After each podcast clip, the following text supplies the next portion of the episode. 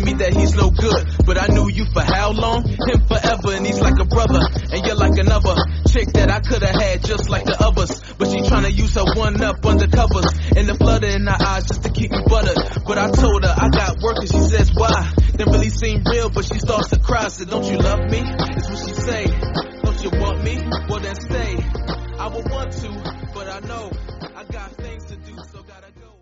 Olá pessoal, tudo bem? Estamos começando novamente, vocês não sabem disso, mas é novamente mais um episódio do seu Deucast. Vamos iniciar pela terceira vez a segunda temporada aí, mas vocês também não sabem disso, mas estamos tentando, estamos nessa luta.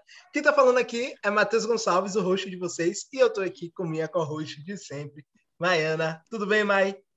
Tudo bem, gente.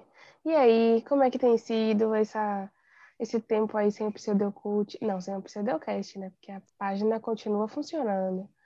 E, mas, quer dizer, pra mim tem sido normal, né? Porque a gente tentou gravar várias vezes, então, tipo, a gente chegou, né? A rotina continuou, mas é bom finalmente ser um que vai ao ar, né? Importante. Estamos aqui dessa torcida. E aí, a gente está aqui com, com o nosso convidado que está entrando aí para o nosso elenco fixo, que é o Simples Daniel. Você já conhece o nome dele lá na página. E ele está aqui com a gente. Tudo bem, Dan? Como é que você está? Boa noite, pessoal. Tudo bem? Como estão vocês?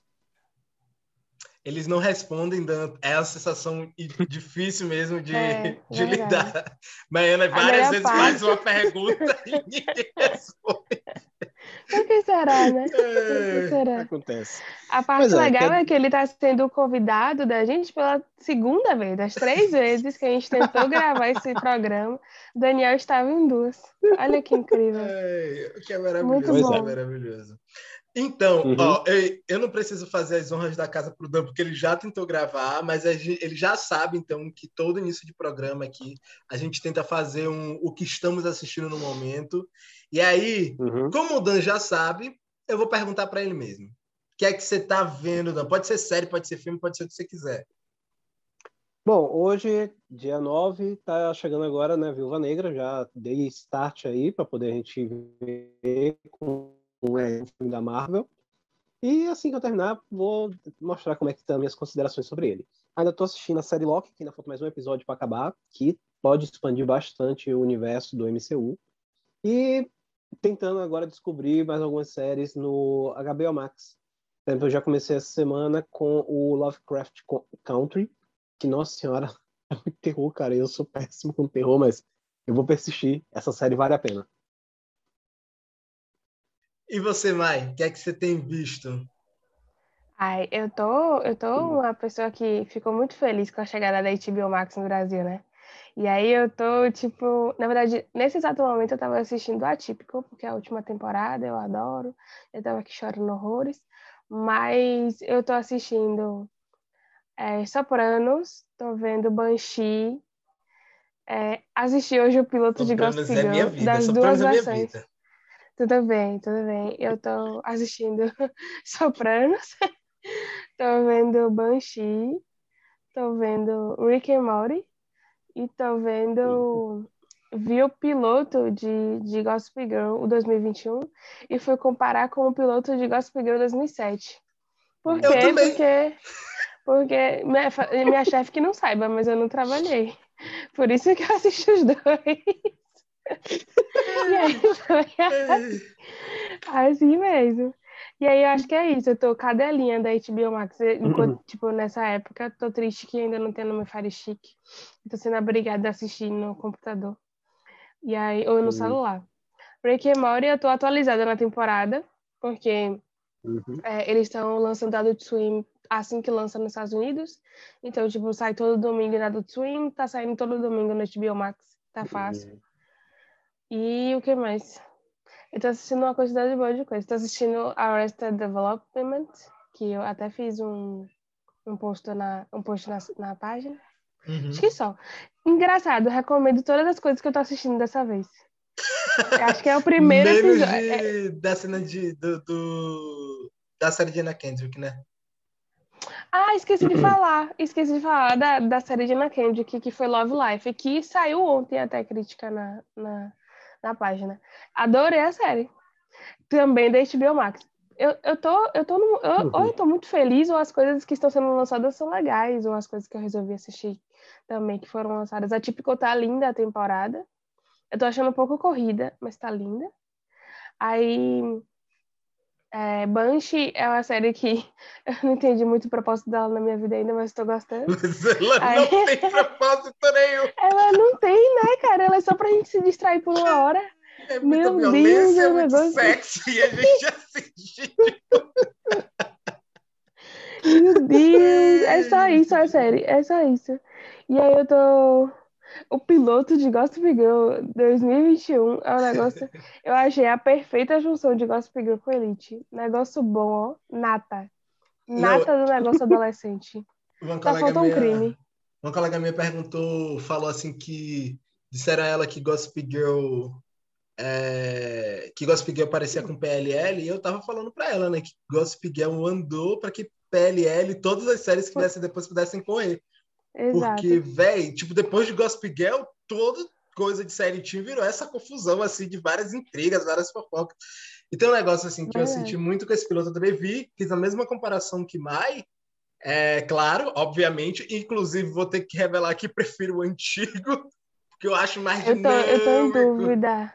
Eu ainda tô em dúvida, cara. Assim, o meu sentimento, ele é todo de Gossip Girl 2007, entendeu? Tipo assim, uhum. eu, foi a primeira série que eu assisti tem isso para falar. Foi a primeira série que eu peguei e assisti na ordem, porque Lances da Vida foi a primeira série que eu assisti, mas foi no SBT, né? Tipo, eu vim assistir ela na ordem depois.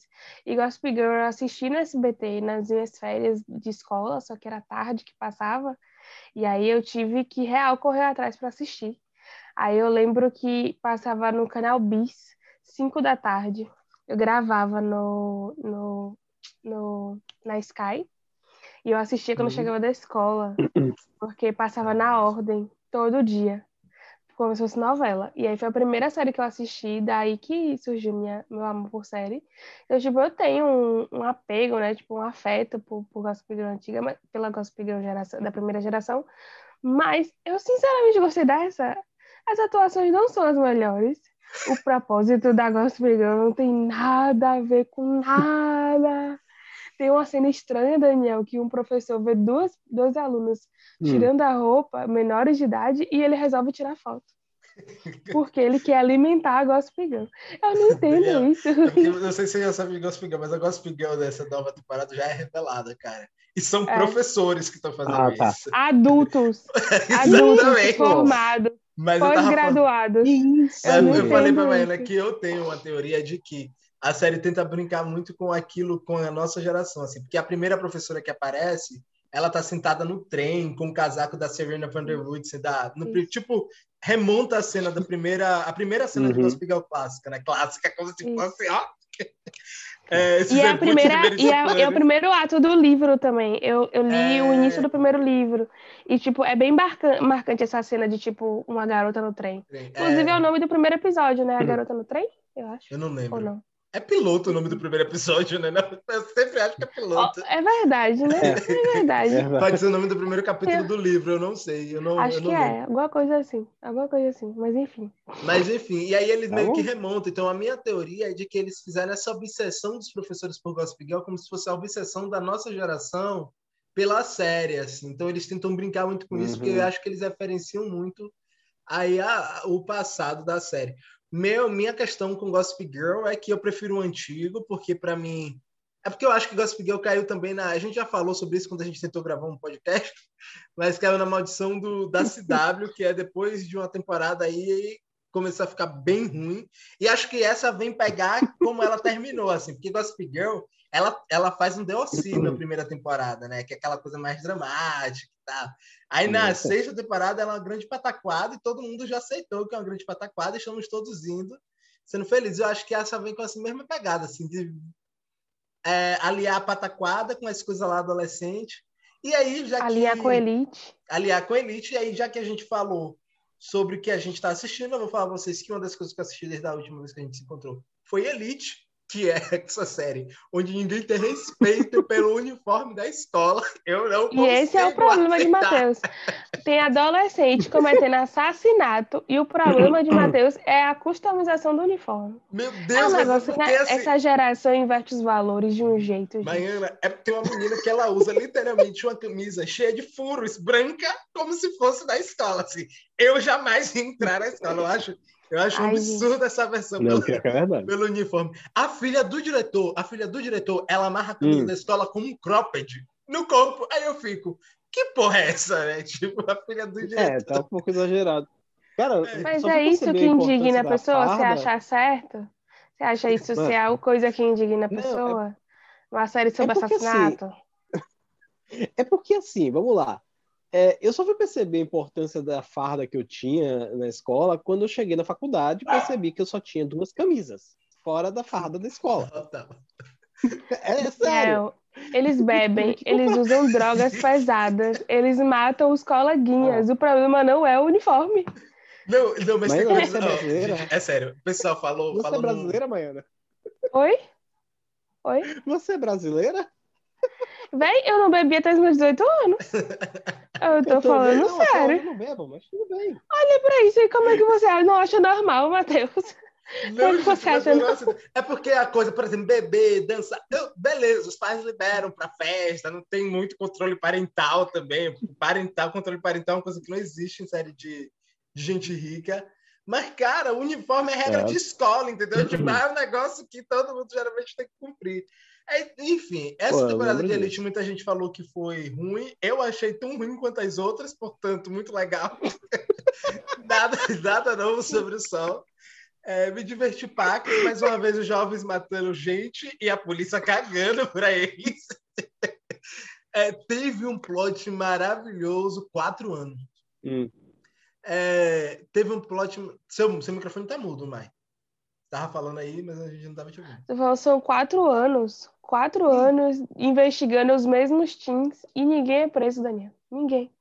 E- Não, e a polícia literalmente caga. Assim, a polícia, ela, a- na temporada não tem nenhuma menção. Tipo, ano passado vocês também estavam envolvidos, né? Tipo, eles ignoram completamente. Assim. É de uma Vocês são os jovens problemáticos. É tão bom, cara. Jovens E tem o melhor problemáticos da elite. Hum. Tem o melhor plot dessa temporada que é a prostituição infantil de uma menina rica, assim. Que é uma coisa que você fica tipo, o que é que tá acontecendo? A Espanha funciona de uma maneira muito distinta do Brasil. Porque a menina do nada vira tenta virar uma prostituta porque ela não quer pegar o dinheiro do pai, mas porque ela brigou com o pai, assim. Aí Hum. temos um plot em Elite da prostituição infantil de uma menina rica. E é, é muito louco, assim. E ninguém fica sabendo. Ai, gente, Todo mundo fica fazem sentido. sabendo e tal. Elite E tem o umas pai? muito complexas. O pai não fica, na verdade. O ca... Ah, não posso dar spoiler. Enfim. O pai. Mas, enfim. É um negócio aí que acontece em Elite que, enfim, tão ruim quanto as outras, gente. Aí daí. Assisti Elite, assisti Lupin, tô assistindo Alienista, vi um Sim. filme maravilhoso da Netflix chamado Rua do Medo, que é assim, Eu é quero de uma muito ver. sagacidade. Olha, Eu queria muito ver. Tem uma pegada. Stranger Things. Eu Tem que é uma trilogia, né? É, tem parte 1, parte 2, parte 3, assim, ó. Tô terminando a parte 2 agora, que eu parei aqui para gravar, mas ah, eu vi a parte 1. Pra mim que gosta de Uhum. slasher, pô, é lindo de se ver, porque eu gosto muito de slasher. Mas é só por Eita. isso. Assim, Uhum. é tipo, é um filme meio sem pé nem cabeça, aparentemente- aparentemente baseado em um livro, mas eu vou até fazer uma postagem lá para nossa página, porque, mas achei meio, meio, enfim, é, achei meio elite. Você fala o que é é. É ruim, mas é fala bom. o que achou. É, Uhum. e vi Lupin, é, nossa, eu vi muitas coisas aí. Eu vi a série da Anna Kendrick, eu vi o piloto de Gossip Girl, eu vi aquela série lá também que é uma elite da, da Suécia, que é, esqueci, Young, Ro- Young Royals, alguma coisa assim. Eu vi. E é um menino que vai pra uma escola de realeza. Nem sabia que isso existia. Não, ele vai pra Oh. escola normal, só que ele é da realeza, assim. É outra, é outra série que faz sentido nenhum que o menino é da realeza, mas ele, ele foge, ele pula a janela. tipo, É, é, o Diário da Princesa versão menino. é real, É assim. É, enfim, ah. eu, já, eu vi muitas coisas aí e, na verdade, eu tô só me divertindo. Eu tô vendo coisas para me divertir mesmo. Não tô vendo nada muito pesado, porque eu ainda tô com preguiça de ver coisa pesada. Então, minha indicação para vocês continua sendo Elite, porque é aquele ruim que faz a volta. né? Elite tá é, minha, é minha. Como é o nome, Maíra? É... Guilty Pleasure. É, mas não, que Maiana tem um filme maravilhoso que ela nunca sempre esquece o nome da, de Sandra Bullock. Ah, Me Simpatia? Me Simpatia. Me Simpatia. o dois. O um é legal, ah. mas o dois... Não, vai pro dois, assim, que, tipo, a um... A sequência é muito melhor, claro. Eu acho, cara. Eu acho a sequência muito Mas, melhor do que o. Em sua homenagem, eu vou parar para assistir o 2 de novo para poder reconsiderar a minha opinião. É eu o vou, que eu acho. Vou, eu prometo que eu vejo. Prometo. Outro tá filme que é, é o filme que é tipo um dos meus favoritos, De Repente 30. Eu não entendo porque as pessoas não gostam de. Nossa. Ai, obrigada. Matheus não gosta. Anos de amizades. Eu falando com ele que, que eu adoro De Repente 30. Nunca respeitou minhas escolhas. Nunca. Não, eu gostei muito, muito de, de, de Repente 30 na primeira vez que eu assisti. Eu achei bem legal. Na segunda vez eu não aguentava mais esse filme. Depois esse filme tá em tudo, em tempo inteiro todas as tardes de domingo passa esse filme. Nossa, Exato. eu não consigo mais. Exato, ele é incrível. É um filme que ensina muito sobre a vida para os adolescentes. Eu uhum. acho muito bom, muito bom mesmo. E Me Simpatia 2 é, é, é, legal, cara. Só é sobre aceitar quem você é. É um negócio massa. E tem Regina King. Tá bom. Beleza. Ah, e só para constar, eu tô vendo a iCarly, a versão de 2021. Eu também. não tá tão legal assim. Eu não gostei, Foi não. Muito não, não, é o mesmo escritor, o que é bom, porque aparentemente ele tem caso aí de pedofilia na escola. Inclusive, a Sam saiu da série. Aqui, tipo, eu comecei a ver, eu, eu ia reassistir a iCarly, né? Tipo, a primeira versão, a primeira versão não, a série, pra poder, tipo, ficar atualizada pra essa. Só que a atriz que fazia Sam, ela falou, ela, de, ela denunciou o, o primeiro escritor e falou sobre como ele tinha fetiche com o pé e obrigava eles, crianças, a ficarem fazendo coisas com coisas estranhas com o pé. E, de fato, tem uma quantidade enorme de episódios de iCarly em que Sam lambe o pé, que elas ficam mostrando no pé, tipo, no programa que elas fazem dentro do iCarly. E eu não consegui reassistir a série. Não, essa história do pé, ela, ela é de uma bizarrice, assim. Eu tô pois tão é. paranoico com essa história do pé, porque eu vi muitas outras coisas de The Schneider, e aí eu descobri Exato. que tem pé em tudo. Exato! Eu, fui, eu assistia tudo que esse homem fazia na Nick, e tinha pé em tudo quanto era episódio.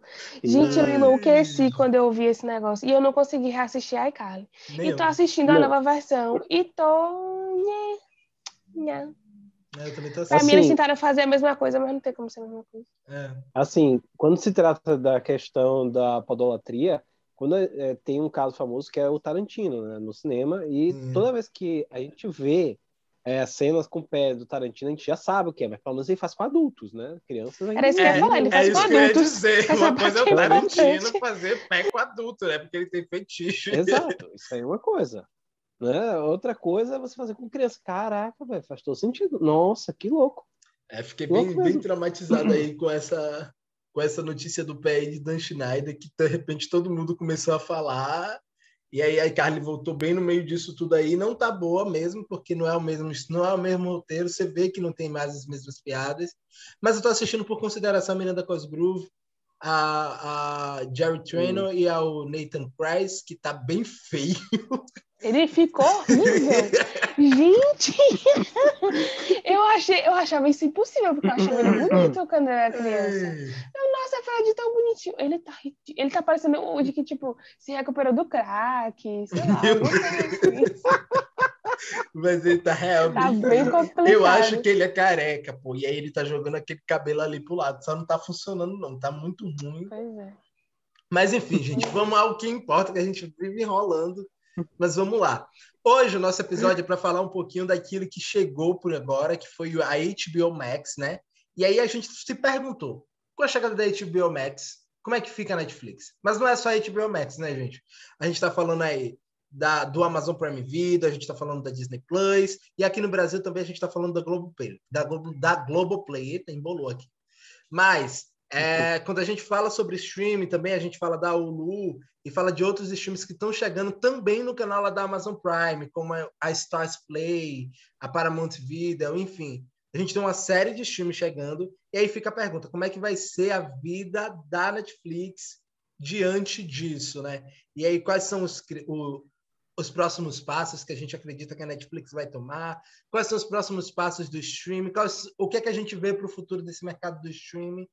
E aí, eu queria já começar a perguntar para vocês isso aí, assim, é, o que vocês acham que aconteceu nesse momento que agora a Netflix, ou vários outros streams estão chegando, o que é que a Netflix agora está pensando em fazer? O que é que vocês acham aí que ela está planejando fazer para o futuro?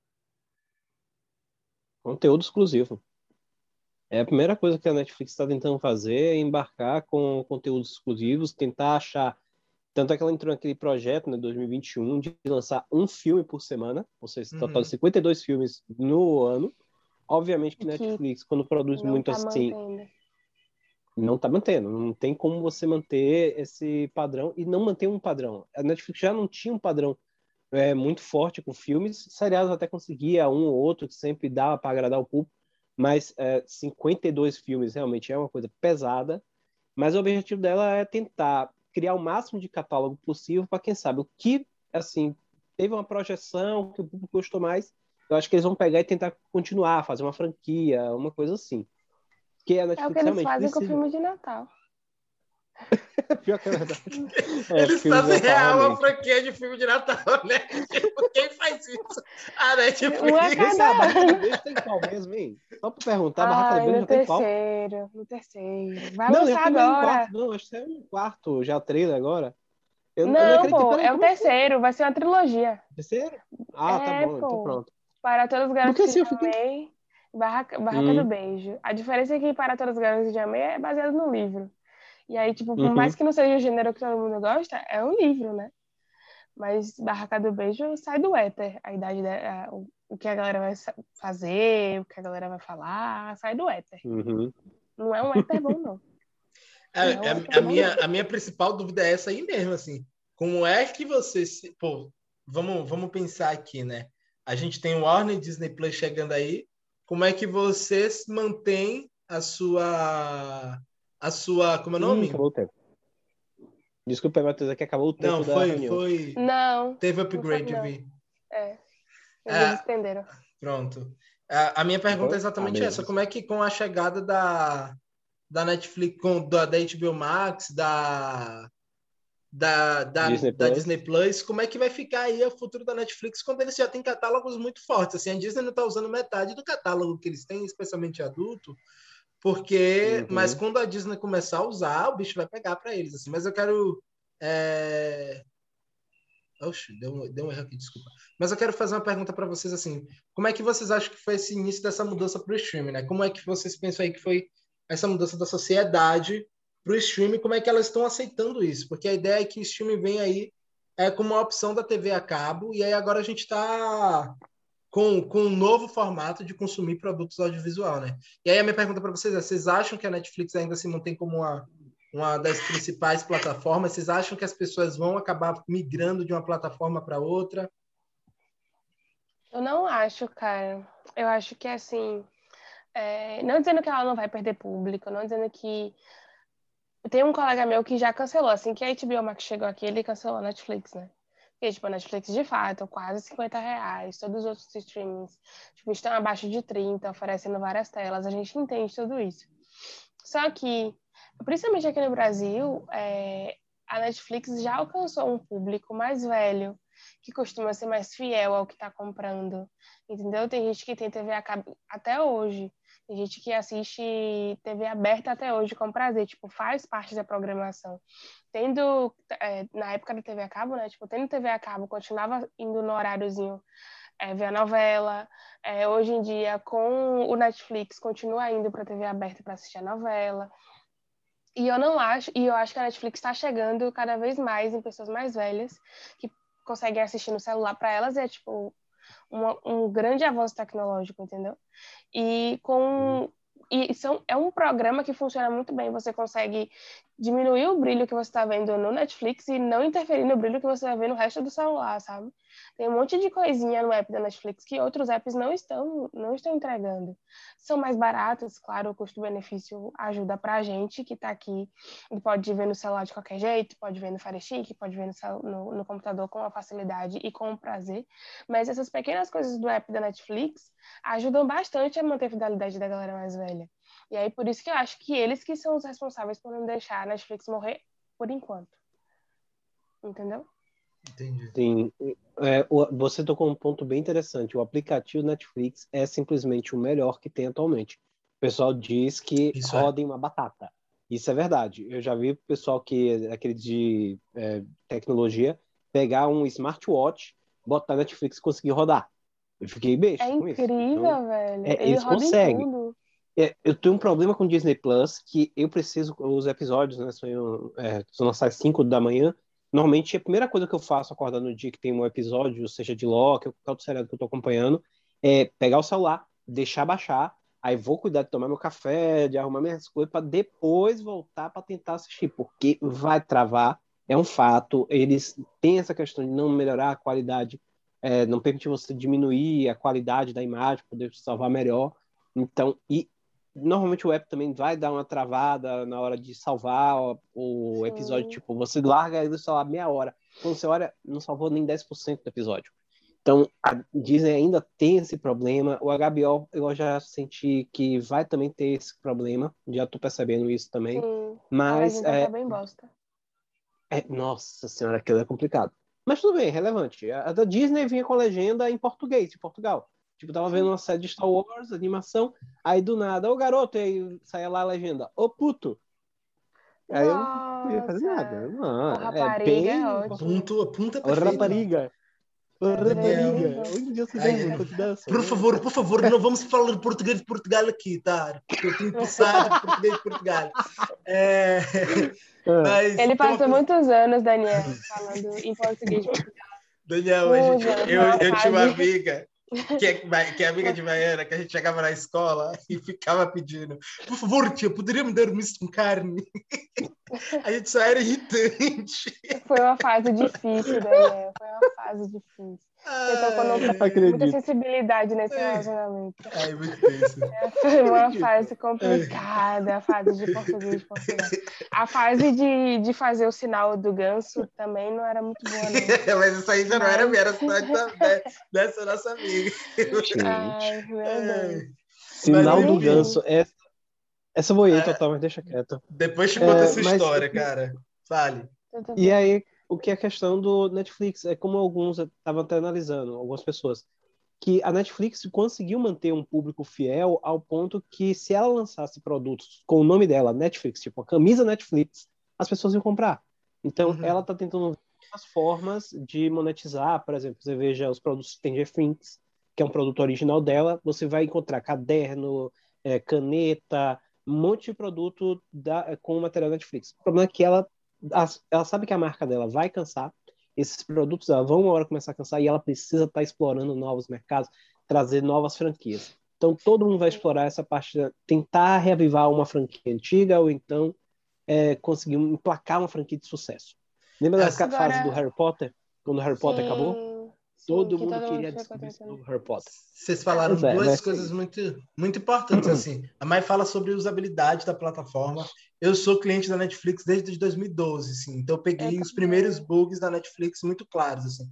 É, uhum. a, a, a, falta de carregamento, as legendas erradas, legenda desincronizada, assim, era um caos. Demais, é, demais. então, assim, Eita a Netflix teve tempo, ela foi a pioneira, literalmente. Ela foi pioneira por 4, 5 anos aí seguidos, assim, não tinha ninguém para bater ela. Exato. E ela só ia melhorando, uhum. melhorando, melhorando, melhorando. Quando o bicho, quando ela, o pessoal começa a ver, eles vão entrar no mercado onde ela já domina, onde ela já melhorou a usabilidade, onde ela já tem as pessoas do mercado que já sabem o que estão fazendo, já uhum. tem experiência de mercado.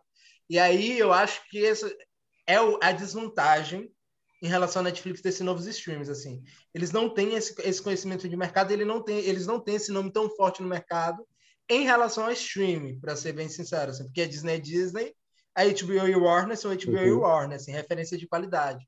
Então, em, em, termos de mercado de streaming, eles ainda não são grandes referências. Em termos de usabilidade aí para o usuário, a Netflix ainda domina porque eles muito, tiveram muito tempo para adaptar a plataforma deles para tudo. Fora o fato que a Netflix não tem treta com ninguém, então raramente a, a plataforma sai de algum aplicativo, sai de algum, alguma plataforma, Exato. enfim. Eles Exato. têm todo um, um, um, um, processo aí, um sistema muito, muito, bem, muito bem formulado, que foi um processo de adaptação durante anos. Assim. Agora, eu acho Sim. que elas têm um, outro, uma outra vantagem que eles têm sobre a concorrência é que até pouco tempo atrás a notícia que se tinha era que a Netflix estava operando no vermelho, né?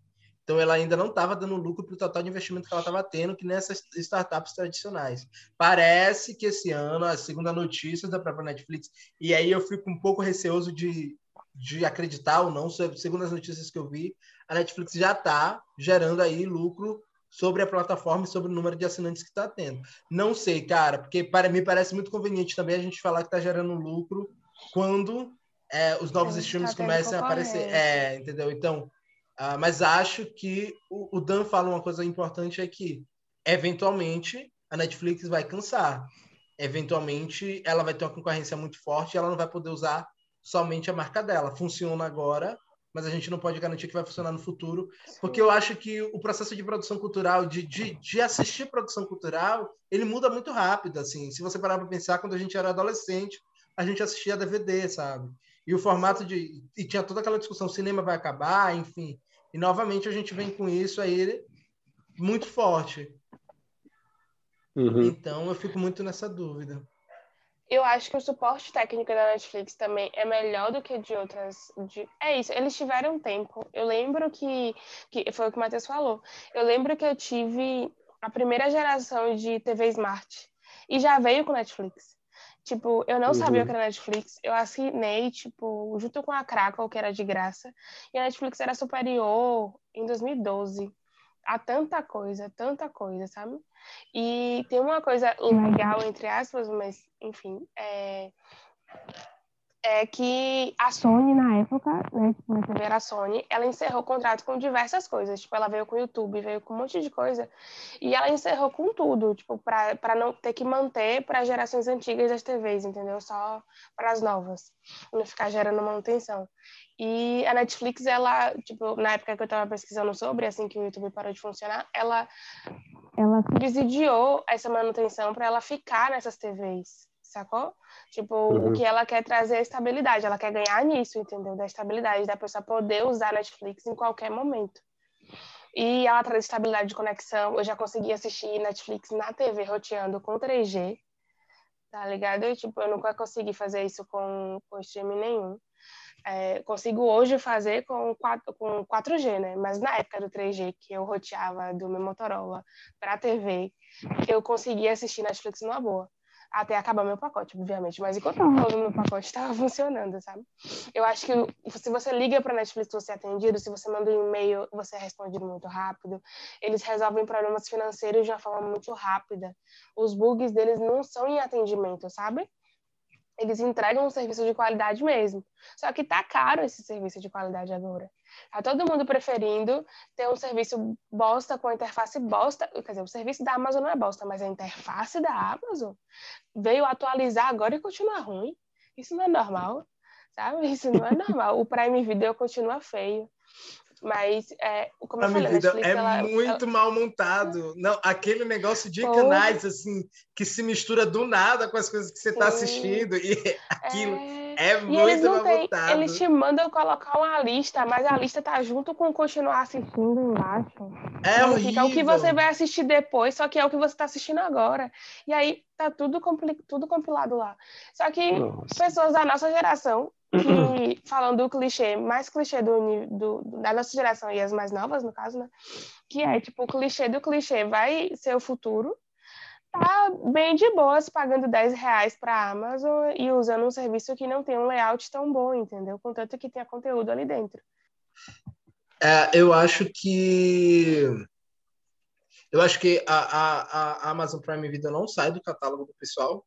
A, a, a Amazon tem uma estratégia de mercado que é bem escrotinha mesmo. Eles botam várias coisas abaixo do preço de mercado, se instala mesmo, e a Amazon só vai aumentar a Amazon Prime Video quando ela perceber que ela já tem um mercado forte aí com ela. E aí ela vai aumentar. E ainda assim, quando ela aumentar, eu duvido que ela chegue lá no preço. Duvido que ela chegue no preço da Disney Plus, por exemplo, que é quase 30 reais. Assim. Eu acho a Disney Plus muito cara, mas. Eu Que eu, mas é para mim. Eu sempre falo assim, eu acho que o cat...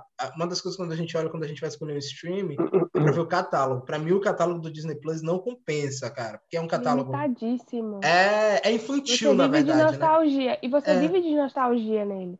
Tipo, você Uhum. assina pra tipo, ver todos os filmes da, da- das princesas. Tipo, não tem nada novo, né? Tipo, as coisas novas que estão sendo lançadas são bem é, pontuais. São temporadas Sim. curtas e pontuais. E aí, quando não tem nada sendo lançado, ou nada que te interesse, porque, tipo, só estão lançando quatro coisas, né? E Hoje em dia é o quê? High School Musical e Loki? Duas Uhum. coisas. Aí, não tem nenhuma das duas coisas. você- ou você zerou, ou você não é interessado em nenhuma das duas coisas. O que é que você vai fazer com o Disney Plus por 30 reais? Assistir o Rei Leão 30 vezes, né? Que é o que É o que É o a que Disney acha que a gente vai fazer. É, É o que a é. Disney acha que a gente vai fazer. Eu acho que a gente nunca vai largar a Amazon porque são 10 reais por muitas coisas. é. Se o seu Uhum. Spotify não estiver funcionando, você tem o Amazon Mu- Music, que não é bom, mas você tem o Amazon Music. Se vo- você não paga frete no, no, no Prime, né, no, na, no aplicativo da Amazon, tipo, você nunca vai largar, você nunca vai não assinar isso, cancelar a assinatura disso, entendeu? Não tem como, é muita vantagem por 10 reais. A Amazon ela é muito boa nisso, cara. E, é, eu espero muito que ela hum, atualize aí essa usabilidade do aplicativo. A moto passando aqui fazendo é, participação, mas enfim. É, eu acho, eu espero muito que ela mude a usabilidade do aplicativo aí deles, porque eu acho que eles, eles precisam muito de usabilidade, de melhorar a usabilidade. Mas eu gosto muito da Amazon, eu gosto muito dos títulos originais da Amazon, por incrível que pareça. Para mim tem títulos magníficos. A gente tem aí a, a Marvelous Mrs. Maisel, tem The Man in the High The Castle, Boys. The Boys, enfim. Eles têm títulos para mim. E vou falar, tem muitos títulos para mim, por exemplo, que superam ah, os títulos da, da Netflix, cara. Eu acho que a Netflix está com dificuldade para fazer título de série, viu? Não vou mentir para vocês, não. Quando alguém para para me perguntar qual é a série, qual é a série famosa da Netflix, só vem na minha cabeça Stranger Things e série Estados Unidos, né, que eu digo. Porque as outras são fora do eixo, é fora do eixo norte-americano. É bom por um lado que a gente começa a assistir coisa de outro lugar, mas não, Sim. não me, me, me fica na minha cabeça a pergunta se eh, se sustenta fora tão tão fora de um mercado que é tão potente quanto o mercado norte-americano aí. Mas ela tem Uhum. outras séries famosas, ela tem House of Cards, ela tem, enfim, tem outras coisas aí que são famosas, mas para mim a, o marco da Netflix é com Stranger Things.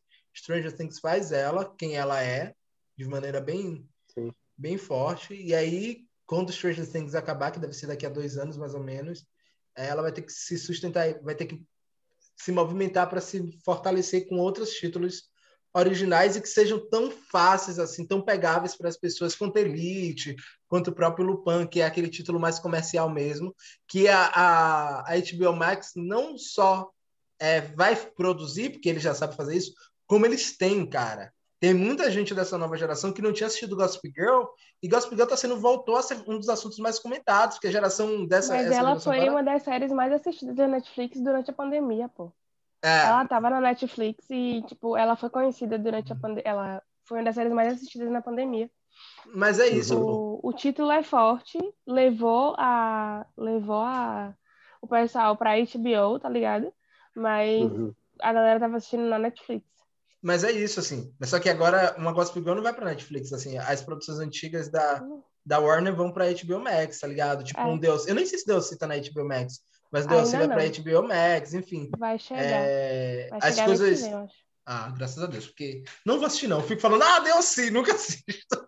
Eu assisti alguns episódios no, no Netflix, Não mas consigo, não não. tenho paciência mais pra assistir Mudou tudo, não. muito, tipo, cara, a primeira temporada de DLC tem 27 episódios. Como é que você pode Qual fazer é? uma temporada?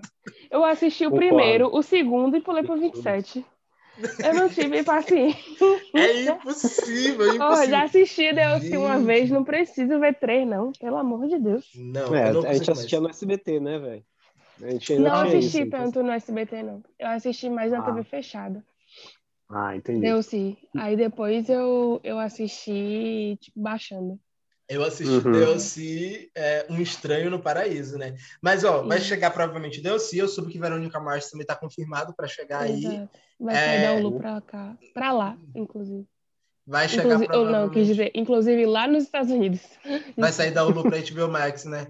Então, o jovem uhum. vai poder ver Verônica Mars, que eu acho que vai pegar pacas. Verônica Mars é perfeito.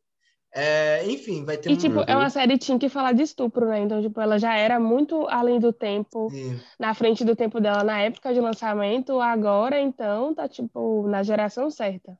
Ah, eu acho que vai, eu acho que pega. Enfim, e aí ele já tem muitos títulos que já são muito fortes, coisa que a Netflix não tem, cara, que eles vão ter que começar a ir correr atrás para se fortalecer. Eu também não acho que sai da cabeça da galera muito fácil assim, não. Não acho que é um negócio de cinco anos a Netflix morreu mas eu acho que os caras uhum. vão precisar se esforçar para manter a força de mercado que eles têm hoje. Eu acho que eles vão deixar de existir, Isso. mas que eles vão precisar se esforçar para manter a força de mercado que eles têm hoje, porque o filme tá chegando, velho. E só vai vir mais, só vai vir mais. E aí, e tem um outro ponto também, né? A Netflix não é produtora de filme blockbuster ainda. Grandes filmes blockbusters que leva milhões de pessoas para o cinema, a Netflix não é produtora. Talvez não tanto quanto a Disney quanto a Warner. E aí é, vem a questão que esses streams estão fazendo, que é de lançar primeiro em suas plataformas uh, seus filmes. Né? Primeiro não, mas lançar também em suas plataformas simultânea com o cinema seus filmes. E a lenda diz é que não é uma coisa apenas por causa da pandemia.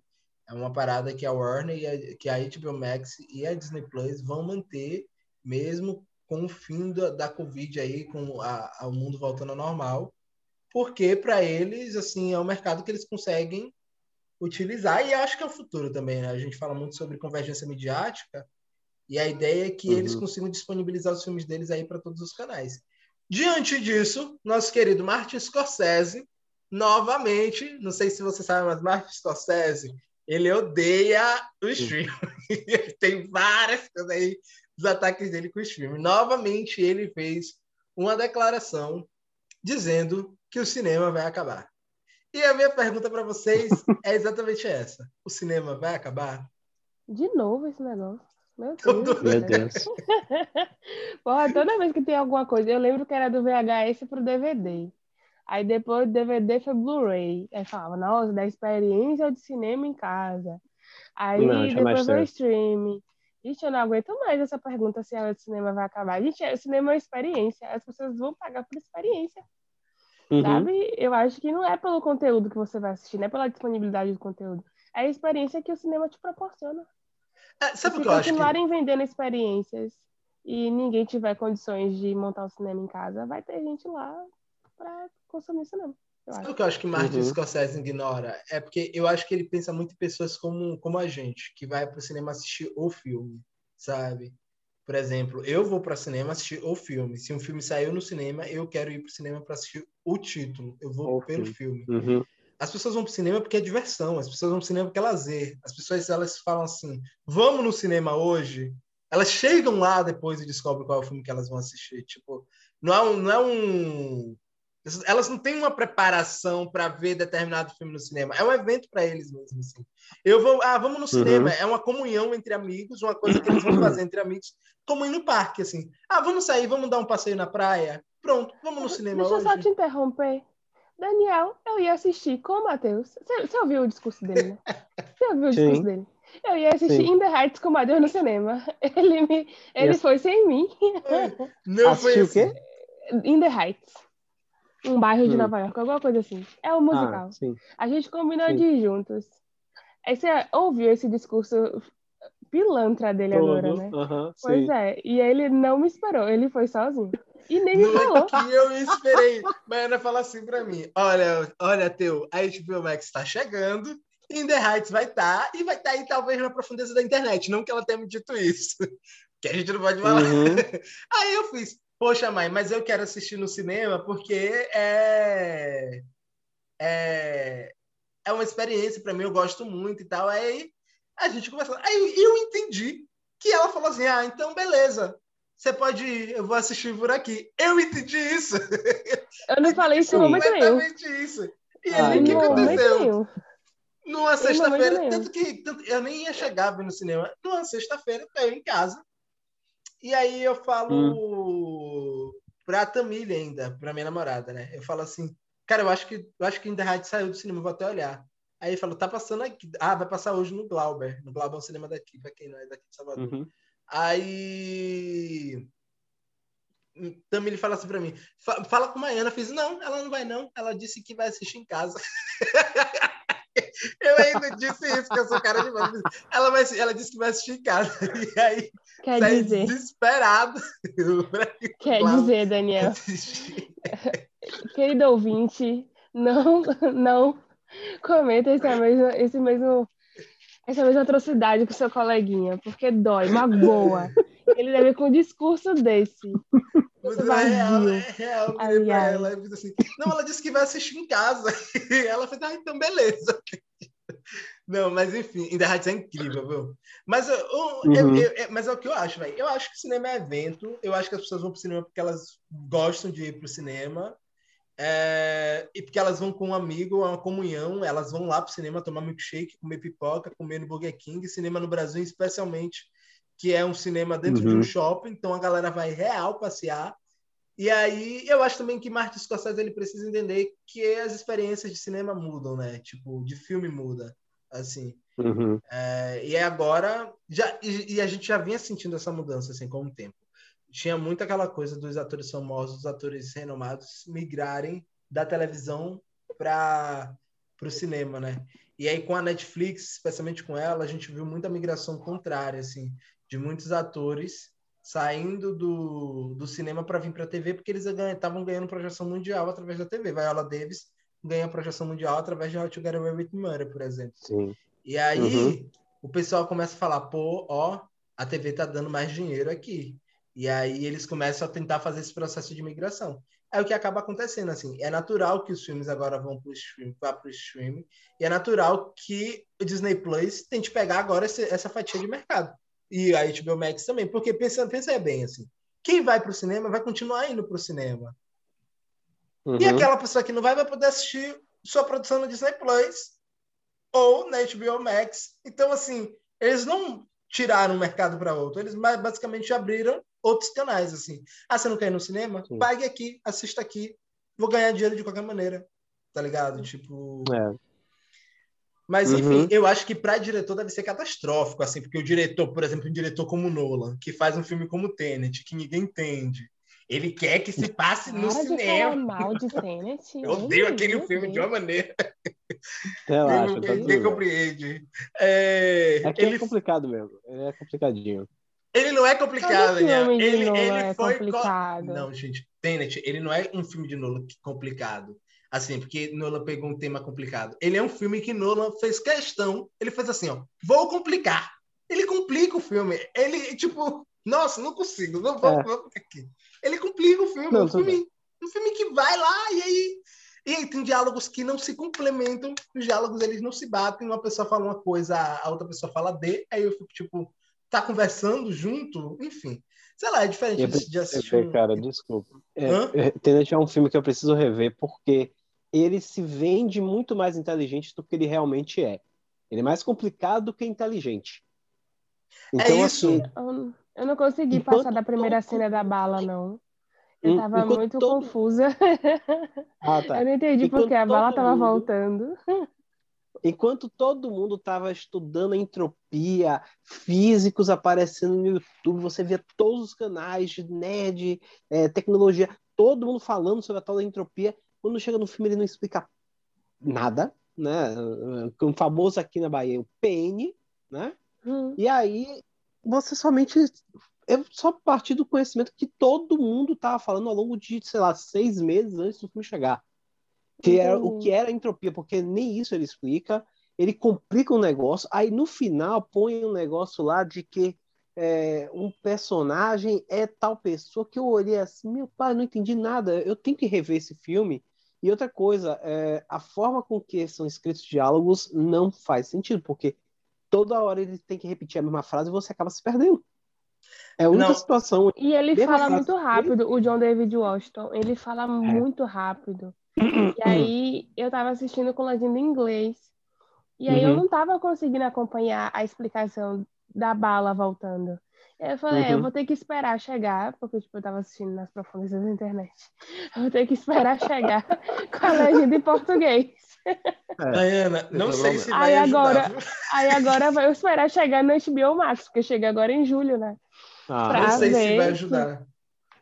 Vamos falar não vocês sei, fui assistir no cinema, e, ou seja, estava plenamente concentrado, não tinha nada à minha volta nada. para me tirar do, da concentração. O cinema só tinha basicamente eu, porque eu fui bem tarde, porque estava pandemia, no cinema bem Uhum. distante, então só tinha eu e mais uma pessoa, ou seja, assim, não tinha nada para tirar a minha atenção, e ainda assim, chegou no meio do filme, eu joguei para cima e fiz, eu não vou entender.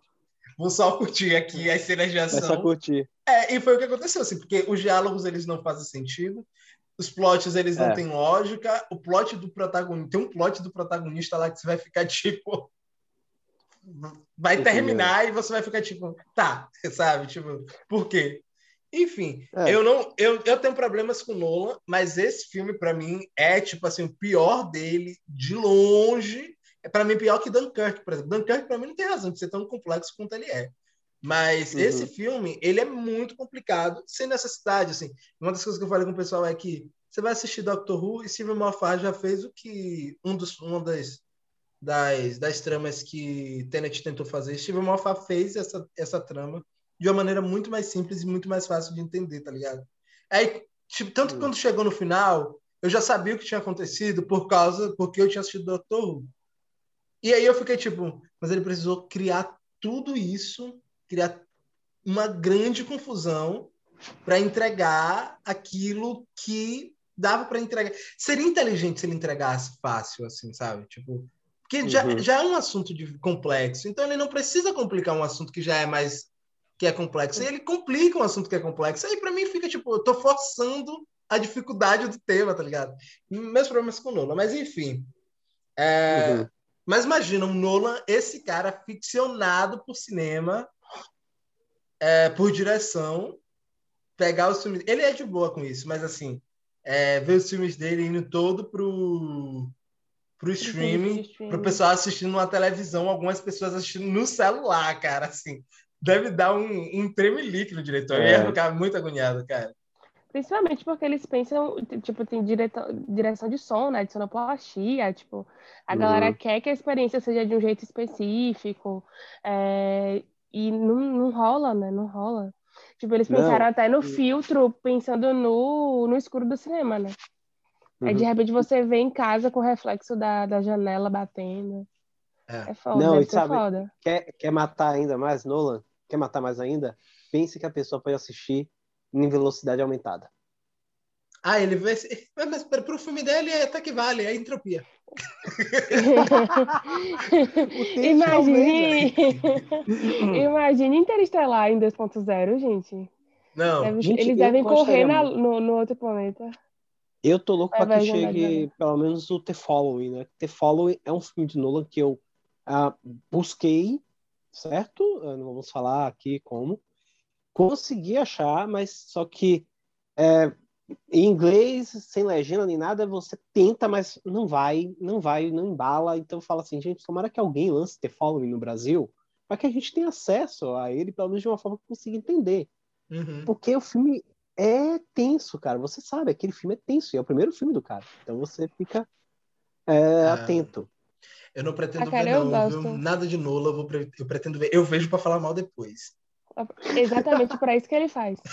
Eu gosto, eu gosto, da, eu gosto do, do Grande Truque. Eu gosto da trilogia Hum. do Batman, eu gosto da Origem.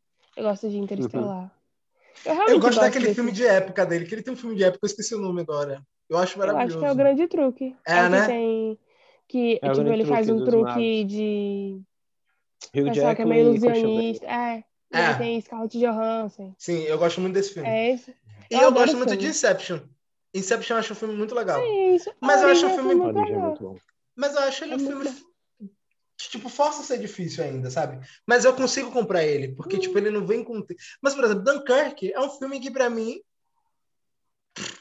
Aí eu tenho três É porque- temporais no filme, que É. só continua. E é muito fácil se perder. É, É muito fácil assim, se perder. Nossa. Não, Daniel, eu só entendi que eram três linhas temporais na metade do filme. Até chegar na metade, eu não sei. Eu, não- eu, eu tava tipo, gente, por que que tá de noite aqui, tá de dia em tal lugar? E eu tava, ó, É, eu é porque cada perdido. história é passada num, em um período muito curto, né? Enquanto tem a história dos soldados, que é o período mais longo, o do barco é o período intermediário, o do avião é curtíssimo, porque É uma hora. só podia durar é uma hora só de batalha de avião. E só que ele queria dar o mesmo peso e importância para cada um deles, e aí fica aquele negócio truncado. E você, assim, cara, não precisava. Você entende, você entende por quê? Beleza, até que dá para entender, porque exatamente quer mostrar a grandeza de que foi a atuação de cada um naquele grande evento chamado a retirada de Dunkirk, né? Mas, cara, Uhum. era não totalmente necessário, mas tudo bem. É, a gente entende, vá. Eu nem lembrava que Dunkirk era de Nolan. Caramba, você que É. lembrou disso agora. É É, eu nem lembrava, né? E é um filme que ele fez para cinema real, assim, porque é um filme com É. um, um som perfeito, Uhum. assim, tipo, a experiência, é, eu não sei, experiência son- sonográfica, enfim, a, a experiência para você Uhum. sentar no cinema e assistir ele lá com um som, é, véi, Uhum. é perfeito, assim, você, sente, você senta no cinema, você sente que você tá no meio da guerra, assim. E aí Eu você fui ali no assistir. cinema, cara. É. Eu assisti quando passou na TV de casa aquela cena do barco sendo fuzilado, começando a tomar o tiro. Cara, você fica apreensivo. Mas imagina você assistir isso com aquele som altíssimo no cinema e de ótima qualidade, velho. É um, um, uma, Jesus. uma Adobe, um, um Atmo Adobe do cinema, cara. Som batendo Uhum. aqui. O Nolan fez pra isso. Ele fez pra ir pro cinema aquele filme. E aquele filme, de repente, a pessoa pega lá, só pode botar no último volume. Ela pode ter um home theater na casa dela. Não vai ser a mesma coisa, assim, cara. Não, não vai. E aí, Realmente é. eu entendo o Scorsese, mas eu acho que agora ele vai ter que entender que ele vai ter que começar a fazer filme aí, produzir filme para experiência na TV, ou tentar aliar as duas coisas, cara. Porque o streaming Uhum. chegou para ficar e eu acho que a galera não. O, as, as, as empresas não vão deixar de, de, de manter os streams no.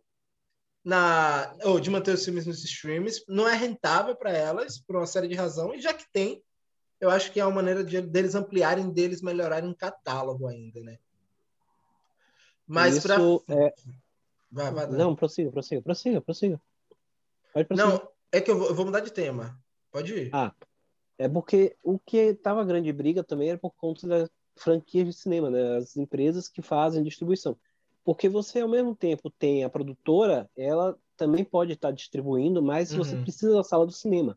As salas de cinema é, sempre gostam que tenha uma grande distância entre o lançamento do cinema Sim. para o lançamento em home video ou então no streaming.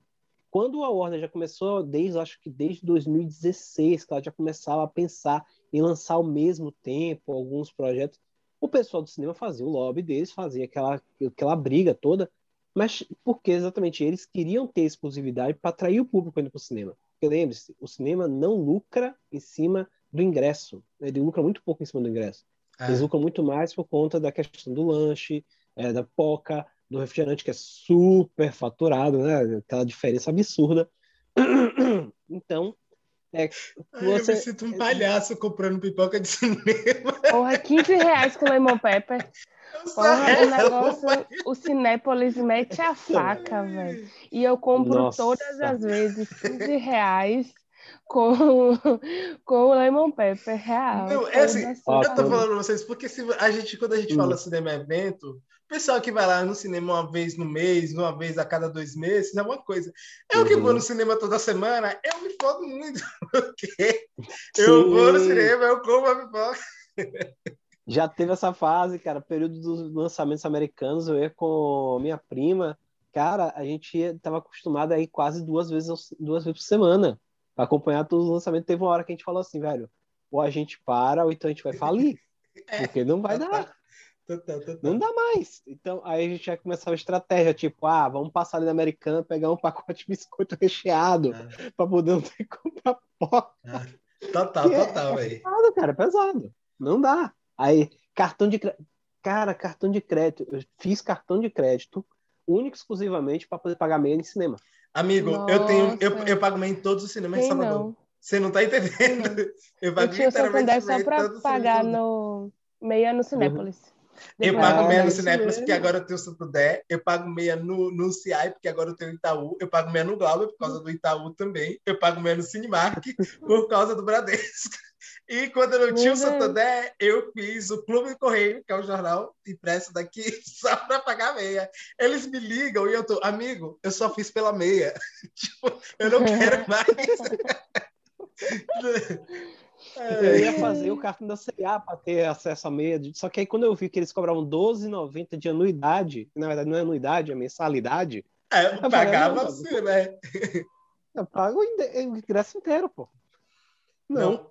O Clube Correio era quatro reais, ou seja, quatro reais para ganhar meia no cinema, que isso aqui é pro cinema quase toda semana.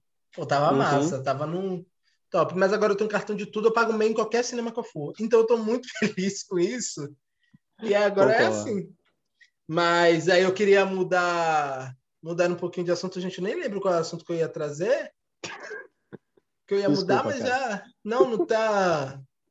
Tá, mas não. E aí eu queria. Vou, vou puxar aqui já para a gente finalizar. O que é que vocês acham? O que, é Hum. que vocês estão esperando aí de tendência para o futuro, né? O que é que vocês acham que a Netflix vai fazer? Dani já falou que ela vai trazer catálogo, mas não só a Netflix, os outros mercados, os outros streams. O que é que vocês acham que eles Uhum. estão planejando aí para o futuro? Hum, Eu acho que a Netflix. é, a Netflix não, porque a Netflix tem algumas opções, né? Ou montar, ou, ou contratar uma grande, um- uma grande produtora, fazer parceria com a grande produtora para pedir, para pegar conteúdo, ou as que sobraram, né? Sei lá, Universal, é, não sei. E, mas eu acho que o, a da Jeff Bezos ela vai tentar lançar uma outra plataforma. É, ou fazer parceria com a nova, por exemplo, como a HBO Max fez, né? Que as plataformas não deixaram de ter seu próprio nome dentro da plataforma dela. A Adult Swim continua tendo o nome da Adult Swim, é, a Crunchyroll ia ter o próprio nome. Uhum. Só que acabou que aqui na América Latina não vai ter Crunchyroll na, na HBO, que é uma plataforma só para anime. Eu acho que Uhum. vai ser a rabatela do, do Jeff Bezos aqui. Eu acho que eles vão fazer um canal, entendeu? Para isso. Não sei se essa é a única solução que eles vão ter, mas eu acho que vai ser isso, cada um pegando o que sobrou. Tipo, tem um grande conglomerado agora, né, que é Disney e Disney e HBO Max, e o resto vai ficar pegando o que sobrou. Inclusive dessas próprias, já que a Disney não colocou nenhum conteúdo adulto dela. Então ainda tem Freeform, que nos Estados Unidos está sendo colocada na Hulu, só que aqui não tem Hulu. Então tem- a gente não tem acesso a quase nenhuma série da Freeform, porque a Netflix só colocou a primeira temporada de Grownish, nunca colocou é, The Fosters ou, ou The Good Trouble, que é o spin-off de The Fosters, não coloca nada do conteúdo adulto da, da, da Disney aqui, né? Então eu acho que vai todo mundo ficar brigando por isso. É, eu soube que estava vindo, vindo. Eu, eu, eu vou pesquisar sobre isso depois e até dou esse update, mas eu soube que a história que eu soube no começo era que a Hulu ia vir para cá com, porque se eu não me engano a Disney comprou a Hulu, não foi? E aí a Hulu ia Não, vir para cá, foi. foi não? A Disney comprou tudo, meu Deus. Mas eu soube que a Hulu ia, vir- ia vir para cá, deixa eu até pesquisar aqui. Ah, com os títulos adultos daquilo que da Disney, assim, tipo uma Scandal, uma How to Get Away with Murder, séries da Freeform, que não são nem séries adultas, assim, mas beleza. É, Ah, da Freeform é, é adulto, jovem adulto, né? é jovem Assim. adulto. A As Disney da comprou ABC mesmo. que são um negócio. É, As as- ABC que é um negócio mais pesado, assim, mais adulto. How to Get Away. É, então eu acho que eu acho que a Disney vai ter que fazer isso eventualmente para elas. Eu não, eu não sei. Eu acho que eles vão trazer alguma coisa. A Disney tem esse papel, né? Tem um, um- um- uma foto, cara. Um colega meu mandou para mim uma foto muito perfeita do da estratégia de omnichannel da Disney. Tá tudo conectado. Tá ligado? Tipo, a Disney, Hum. a Disney domina os Estados Unidos de uma maneira assim que é surreal. Então, provavelmente Uhum. vocês consomem coisas da Disney que vocês nem sabem que são da Disney, mas é da Disney. É tipo a Globo É tipo- aqui, que você tá É tipo o assistindo. plano do de carreira da Anitta. É, Você, tipo, que do nada a Anitta tá tomando conta da América Latina barra Estados Unidos. Mas é isso. É tipo a Globo, você tá assistindo uma coisa, você, você passa assim, aí do nada você vê uma propaganda de uma novela e você tá, poxa, isso é da Globo? É tipo isso, assim, a Disney é. Eles têm um plano gigantesco aí, tá tudo interligado, que vai de coisas físicas a todas as plataformas que vocês imaginarem. Então, eles provavelmente vão fazer alguma coisa para lançar conteúdo adulto. Não sei quando é que vai chegar. Parece que tem aí já uma notícia uhum. correndo de que tá vindo aí, que, que já tá próximo isso. Eu não, não lembro agora, eu vi algumas notícias sobre isso, mas eu não lembro, então eu não vou falar para não dar informação errada para vocês. Antes de você falar, Dan, eu acho que, para mim, a, a coisa do futuro é. Vai ter alguém, não sei quem, não sei como, não sei onde, que vai juntar esse porra todo e botar em uma coisa só. Tá ligado? Tipo, hum. que vai falar assim, ó é, ninguém mais quer pagar quer pagar 30 reais na Netflix, 40 reais da HBO, 20 reais, isso aqui, aqui você vai pagar um valor só e você vai poder assistir todas as plataformas. Que nem já acontece aí com as IPTVs da vida, mas que são ilegais. Vai ter alguma coisa legal. Não, é isso que eu tava dizendo. Porque elas são concorrentes, Oi? pô. Desculpa, cara, o Brasil tá na frente. o Brasil tá na frente real. Mas, gente, eu o que eu mas elas são concorrentes. Eu não, eu não vejo a Warner e a Disney se juntando. Elas, tipo, os títulos que elas vão comprando, eles são concorrentes entre si. Inclusive, e, tipo, para TV e para cinema. A Disney é da Marvel, a, quer dizer, a Marvel é da Disney, a, a DC é da Warner. E as coisas, tipo, elas, as rivalidades estão entre, entre conteúdos delas, entendeu? É, mas eu acho Aí por que... isso que eu acho uhum. estranho. Harry Potter e, tipo, o parque de Harry Potter e o parque da Disney. Tipo, o do Harry Potter lá no, na Inglaterra. Aí o parque da Disney. Tipo, as coisas que eles produzem são coisas concorrentes. Entendeu? Entendi. Mas é por que eu acho que assim. eu acho que... difícil. Mas é que eu acho assim que. Sabe quando a, a Sky pega todos os canais e coloca e você paga um pacote só? Para mim vai rolar alguma coisa assim, sabe? Que você vai ter um negócio só que todo, não sei, pode ser a própria Netflix que faça isso, já que ela é pioneira em tudo. Um negócio só que você, porque pr provavelmente é custoso para a Warner, para a Disney manter esses filmes ao redor do mundo, né? Esse, esse, esse, processo não é um processo barato, não. Tem todo um, um time aí de, de, de UX, enfim, um time em cada país.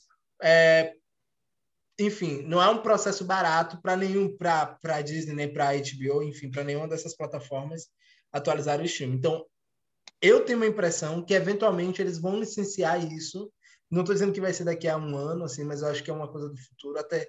Mas eles vão licenciar uhum. isso para uma plataforma só e que vai ser mais vantajoso a gente pagar, sei lá, a, o stream está custando 160, a gente paga 100, tá ligado? Que vai ser eventualmente um, alguma coisa mais vantajosa para a gente, ao invés da gente pagar tudo isso. Mas no fim, eu uhum. acredito que as plataformas, por enquanto, vão continuar crescendo. A Netflix vai entupir-se de catálogo, porque eles precisam mesmo de catálogo atrás de catálogo. A maioria deles uhum. vão ser ruins, porque o que a Netflix faz com filme B, meu Deus do céu. Enfim, então eu acho que eles vão meter muito filme, porque é mais barato também, é mais fácil de fazer, é mais rápido a produção. É, vai chegar algumas uhum. séries, e eu acho que as outras, os outros streams também vão continuar fortalecendo aquilo que já tem. E eu acho que a Disney traz aí um conteúdo adulto para a gente no futuro. É, para eles abrirem esse canal aí também de outros streams, cara. E vai trazer as coisas da Hulu, né? Porque Handmaid's Tale tá na Paramount, mas provavelmente ela vem para cá com alguma coisa da Disney que é da Hulu, né?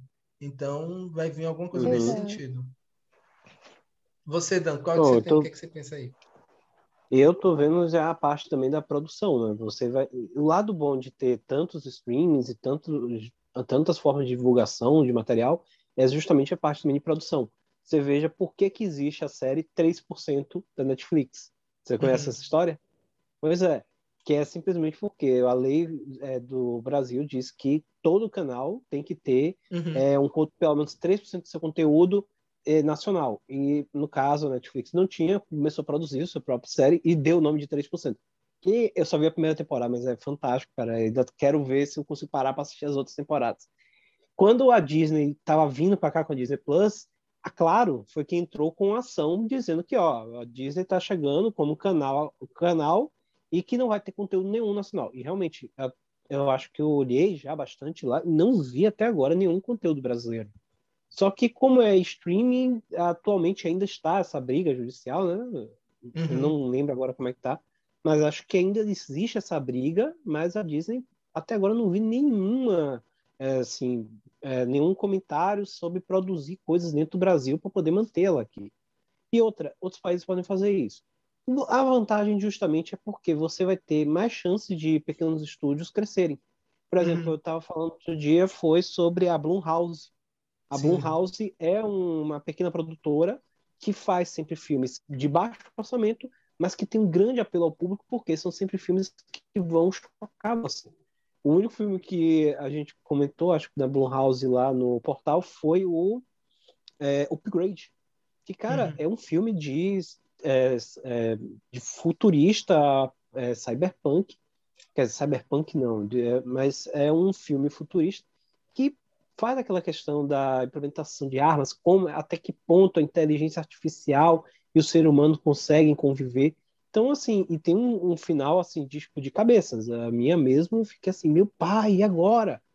Então, ou seja, é, vão surgir outras produtoras assim, eu acho que vai abrir espaço, principalmente para outras produtoras. Você veja, por exemplo, Elite mesmo é uma produção espanhola. Quando uma produção espanhola iria chegar aqui é, no mainstream brasileiro? Quantas pessoas Se iriam ver? a Netflix. Se não fosse a Netflix. Não é nem Ao tipo serviço de streaming, é a Netflix, é porque outros Netflix. serviços de streaming não fizeram isso. Exato. Uh, lembro que do, quando a Amazon estava começando a uh, criar, os, planejar o seu é, catálogo, ela também estava comprando todo tipo de roteiro. Então, ou seja, é, qualquer pessoa que tivesse um roteiro, quisesse lançar no site deles, conseguia, eles compravam, já exatamente para ter esse conteúdo e possibilidade de ir no futuro produzindo. Uhum. Aí você vai ver. Então, isso é bom por um lado que você tem muito mais produção, você vai mexer no mercado é, de produção de audiovisual e você vai ter esse avanço. E sobre essa parte de que alguém vai começar a centralizar, eu vejo até uma outra perspectiva. Não precisa necessariamente alguém centralizar todo o conteúdo das, de todas as plataformas. Mas, por exemplo, é, eles cederem por algum período de tempo, como já acontece atualmente. Você veja que os filmes é, de super-herói, todos eles passavam nas TVs abertas aqui no Brasil. Uhum. Então, acho que de tempos em tempos, a Disney vai ceder um pouco do seu catálogo para poder passar em outros canais, é, a Warner vai ceder parte dele, cada um vai cedendo uns poucos é, por questão de contrato. Porque sabe que se ele ficar só concentrando ali, ele não vai conseguir manter o público o tempo todo cativo. Aí Mas a HBO, negócio... ela trouxe para ela, ela falou que o, o conteúdo dela vai ser exclusivo da plataforma dela de forma vitalícia. Entendeu? Uhum. Aí, por isso que eu não vejo tanto isso acontecendo. Mas também não sei, né? Eu também não é. imaginava boa parte das coisas que estão acontecendo hoje. Verdade. É, você falou um negócio aí, Dan, sobre, sobre esses 3% da, da, do conteúdo nacional. É, a Netflix ela já está ganhando respaldo nisso, né? Porque eventualmente isso vai acontecer. Quando 3% saiu, veio uhum. muito essa, essa conversa também. Não só corrigindo assim, não necessariamente 3% é, do, é relação a isso. É coincidência, Meu cara, porque a é, série veio antes e se chama 3%. E aí, coincidentemente, não só coincidência, acho que tem aquela, aquela relação de tipo, vamos, vamos botar 3%, botar Sim. 3%, tá é, é, é porque tipo antes de ser uma série, 3% era um curta, né? É, era um curtazinho é. que o pessoal fez para a faculdade, assim. Eu acho que 3% é uma série não é boa, mas eu acho que ela tem sido muito ela é muito importante para isso aí. Agora tem um ponto. A Disney está no Brasil há um hum. tempo. Então o Disney Channel já tem produção nacional. Então, a, Disney, a Disney tem produção nacionais, assim. Talvez não tantos uhum. quanto eles podem ter. Mas eu concordo com você que abre muito espaço para produtoras, para players é, alternativos que não estão tão vistos aí no mercado, para produtoras conseguirem se estender. E, e quem sabe a gente consiga aumentar e potencializar as produções de, de audio, audiovisual no Brasil e pensando também numa produção que seja mais comercial também, né? Que o Brasil é muito conhecido por fazer uma, hum. uma produção bem autoral, é, então assim uhum. trazer uma coisa mais comercial, mais para o pessoal assistir, porque tem muita gente boa que faz isso aí, mas que não tem o financiamento certo, porque o financiamento do cinema brasileiro ainda é um pouco mais autoral quando ele não está lá na Globo Filmes, que são aqueles filmes que só Jesus.